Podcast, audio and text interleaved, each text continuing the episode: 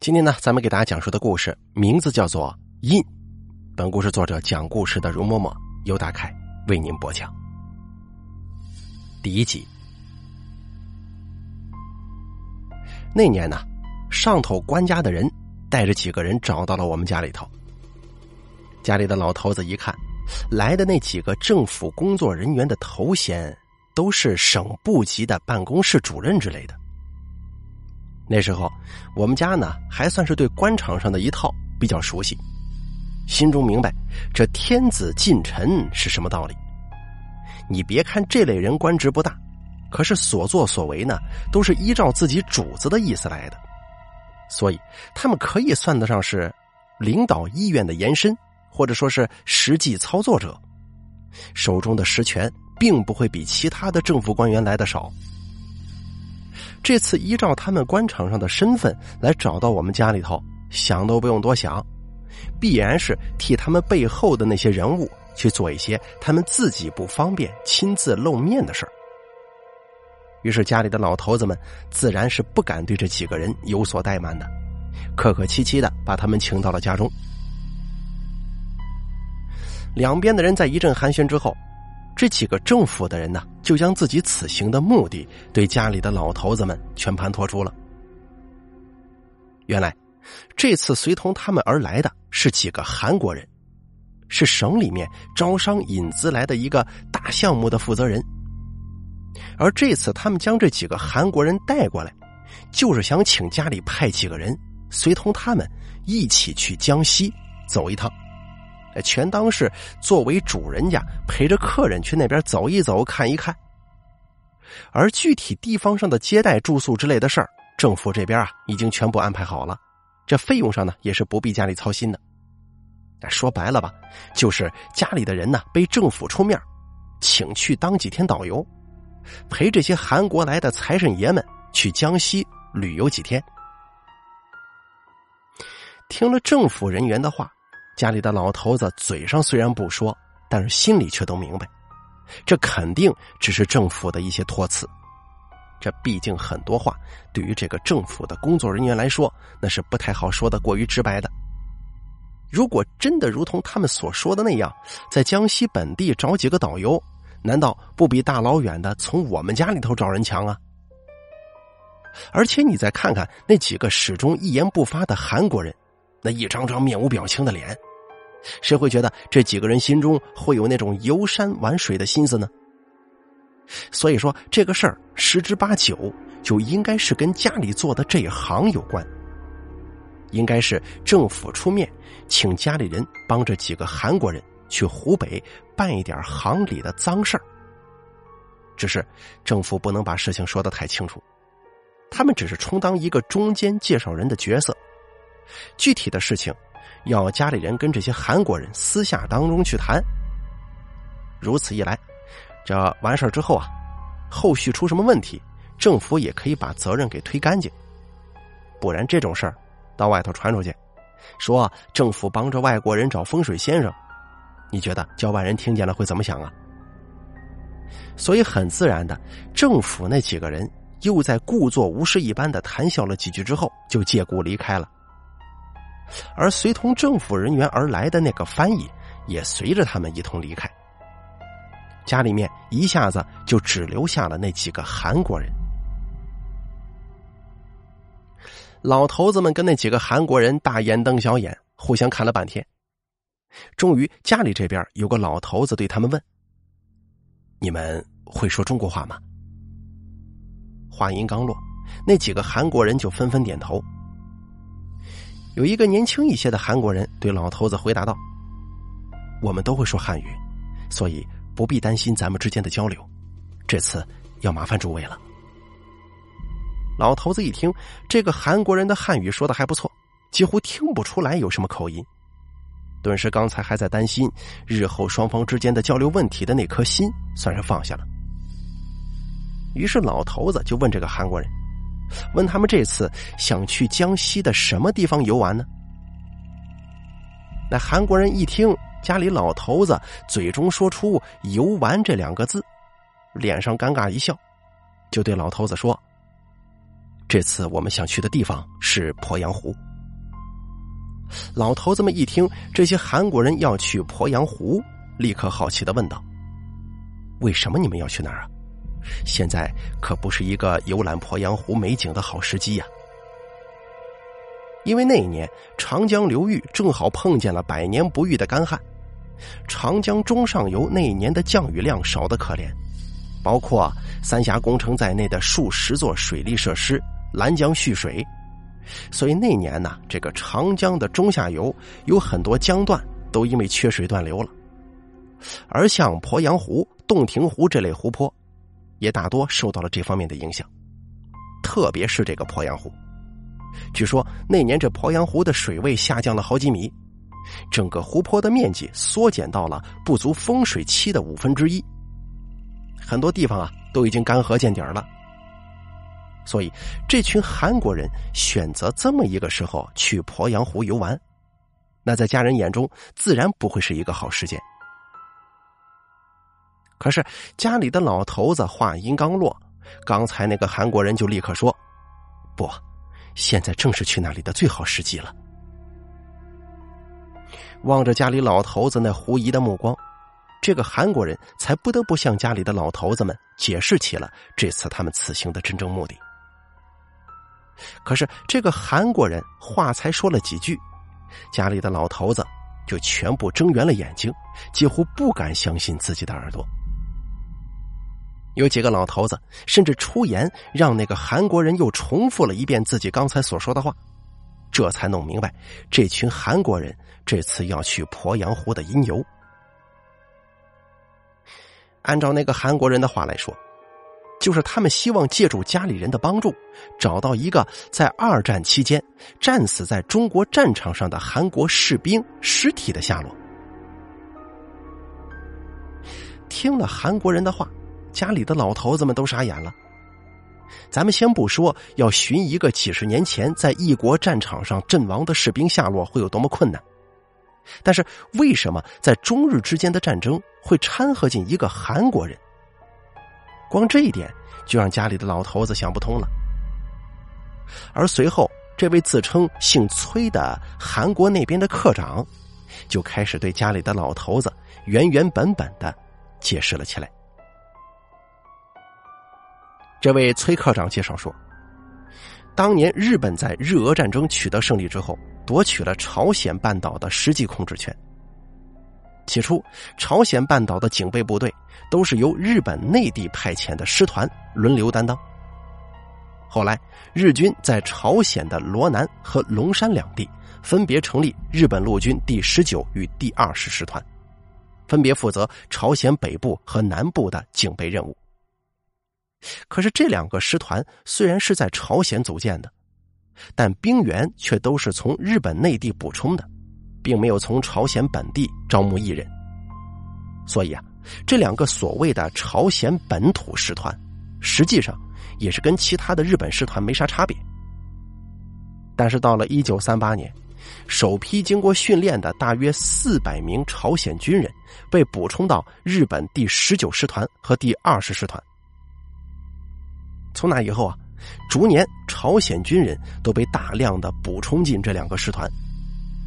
后来，这两个师团被派往中国东北和华北地区，于是大量的朝鲜军人连同师团中的其他普通日本士兵一样，来到了中国战场。后来啊，因为日本深陷中国战场的泥潭，大量日本的本土士兵阵亡，加上日本又重开了太平洋战场，兵员也渐渐显得有些捉襟见肘。就这样，由于之前有了第十九和第二十师团的先例。日军开始大规模的在朝鲜跟台湾实行征兵制度，自此朝鲜就开始实行了一道一兵部的制度，并在罗南、平壤、京城、大邱、光州这五个城市成立了五个使馆区，隶属于朝鲜军司令官板横征四郎大将和朝鲜总督小矶国昭大将的管辖，在数年间。共计有将近四千名朝鲜军人陆续补充到日本关东军，被派往中国东北；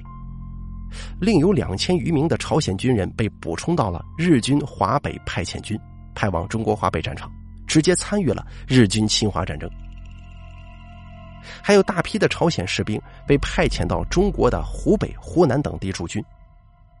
但是啊，这些朝鲜士兵一开始只是作为日军的二线部队所使用的，做的都是一些修筑工事、运输队之类的工作，甚至日军都不给这些朝鲜士兵配发钢盔。直到后来，日军兵源严重缺乏，甚至日本本土把十几岁的孩子都送到了中国的战场上来。在这种情况之下呢，日本军方才不得不将这些朝鲜和台湾来的士兵送上了战争的最前沿。据战后统计，当年共计有十一万的朝鲜人被编入日本的战斗部队，送往了东南亚、中国、苏联以及日本本土等各大战场。而这些朝鲜军人有半数以上阵亡，再也没能返回故乡。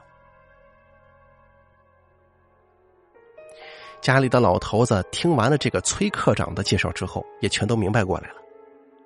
虽然在韩国人眼中，自己跟那些日本士兵是全然不同的，然而这一切对于众多的中国部队而言，并没有什么区别。因为那个时候不像现在通讯如此发达，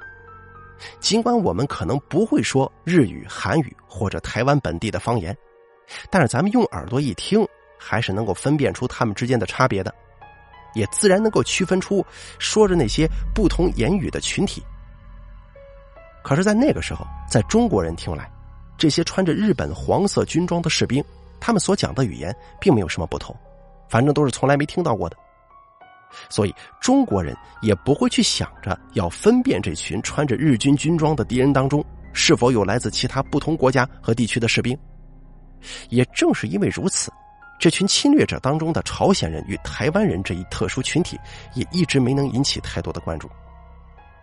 当时若不是这个韩国人的介绍，估计家里的老头子呢，也压根儿不会想到，当年的这个日本侵华部队当中，还会有这么一群朝鲜人跟着下掺和。可是话虽这么说啊，但是不管你是哪里来的人，来到中国是否出于自愿，但是你的枪口可是对着我们中国人的。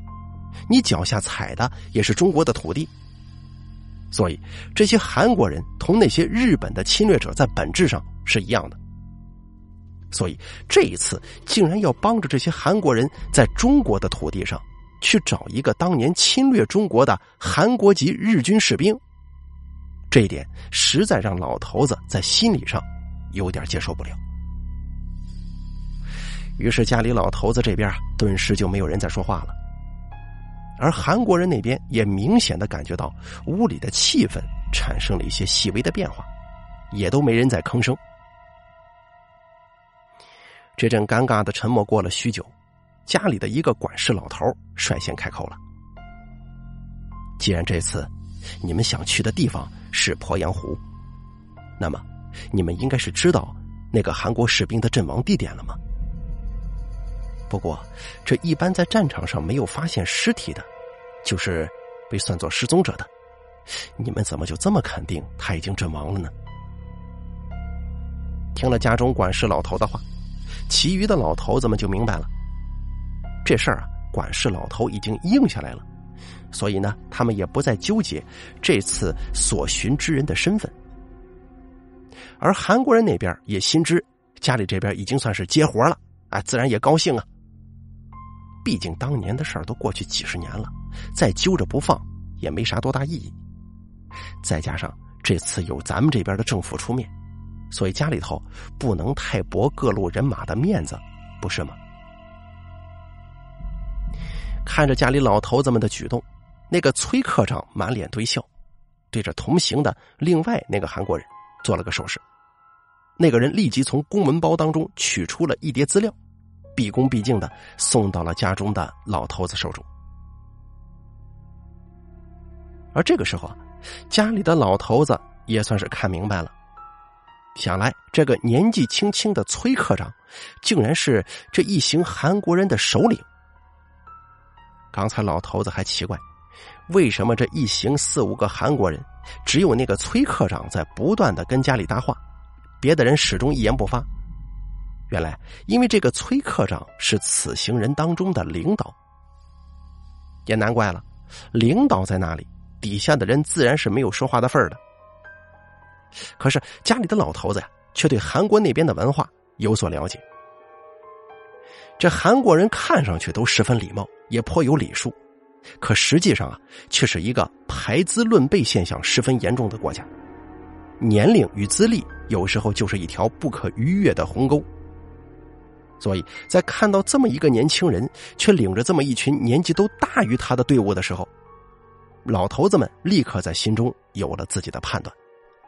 这个崔科长应该是这群人当中身具背景的那一个。不然，在这么一群人里头，怎么样也轮不到他这么一个年纪资历都明显不足的年轻人来主事。指不定这个崔科长就是这家韩国企业的某位董事的子侄。要知道，在韩国，这裙带关系现象一点也不比中国少。可是，这些虽然已经在老头子们的心中思虑了好几遍的事儿，可是他们脸上。没有表现出一丝对这个韩国青年人的轻视。接过了韩国人递过来的资料，低头互相传阅。没多大一会儿啊，家里人算是把这个事儿给理明白了。根据那些资料当中的一份单独的文件显示，在一九四五年的时候，曾经有一艘两千吨级的日本货轮，名叫神户丸。它装满了从中国各地掠夺而来的金银财宝，从鄱阳湖畔起锚，准备出长江返回日本。但是这艘货轮却在无任何征兆的情况之下，悄无声息的沉入了湖底。船上两百多人无一生还。当时日本的战局虽然有些不利，可是在中国战场上，他却还没有战败。于是，当日本军方得知神户丸号在鄱阳湖消失之后，日军十分震惊，认为这么大一条货轮不可能无缘无故的消失啊，很有可能是一次蓄意的攻击，而且十有八九神户丸是被击沉的。当时按照日本人的猜测，也算是合情合理了，毕竟神户丸上头装载着大量的宝物。中方如果得知消息，不可能让那些宝物顺顺利利的流到海外。再说了，重达两千吨的一艘船，如果说没有遭到外力攻击，平白无故的就沉到湖底了，傻子也不会信吧？于是，日方驻九江的军队很快就派出了一支潜水队前去搜救。本来呢，这是一次非常平常的行动。而且去一个湖里搜救沉没的船只，对日本军队来说根本就没有什么难度。然而，奇怪的事情还是发生了。这支搜救队下了鄱阳湖的老爷庙水域之后，就再也没上来，跟着神户丸号一起人间蒸发了。事情发展到这一步，日本人才意识到此事远远没有想象当中的那么简单。于是派出军队去附近调查，特别是湖边的渔民，因为如果是遭受到攻击的话，渔民们一定会听到枪声。可是调查的结果呀，却超出了所有人的意料，附近的渔民没有一个人听到枪声。后来的情报也证明，在鄱阳湖附近没有中方军队。难道说这是一起意外事故吗？日军高层十分震惊。假设这是一起意外事故，而神户丸号上面的士兵又恰巧全都不识水性，因而葬身湖底。那么专业的潜水队下去之后，怎么也不见踪影了呢？此外，还有一个很大的疑点，前面咱们已经提到过了。神户丸号是一艘两千吨级的大船，这种排水量的货轮，别说是在内陆湖了。就算到了海上，也足以承受一般的风浪。更何况在沉船的当天，鄱阳湖根本没起风。这么大一艘船是如何消失的呢？正当日军高层为此苦恼的时候，一名前去搜救的潜水队员在失踪多日之后突然出现了。此人的回归让日军高层兴奋不已。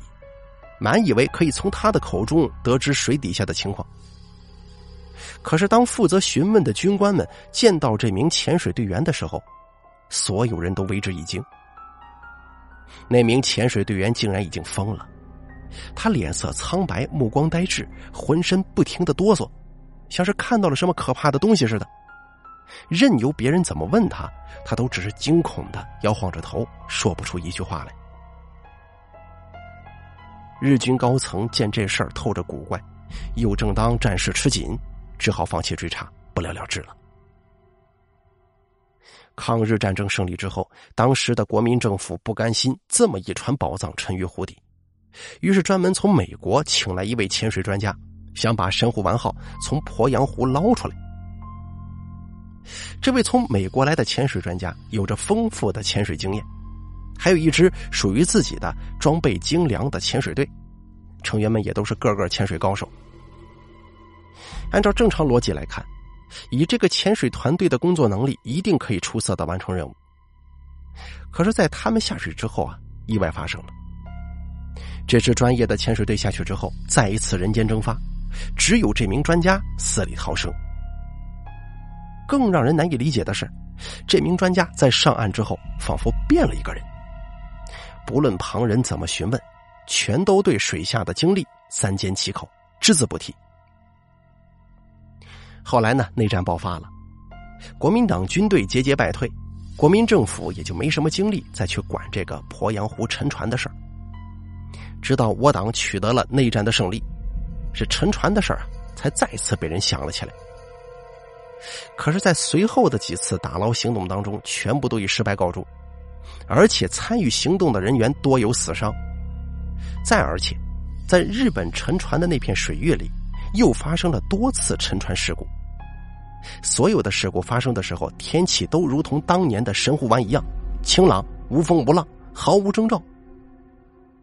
在短短的几十年里，大大小小已经有近四十艘船舶沉于那片水域。使得当地的百姓对这块水域谈之色变。附近的渔民驾船经过那里的时候，全都得在船头上大放鞭炮，以求平安呢。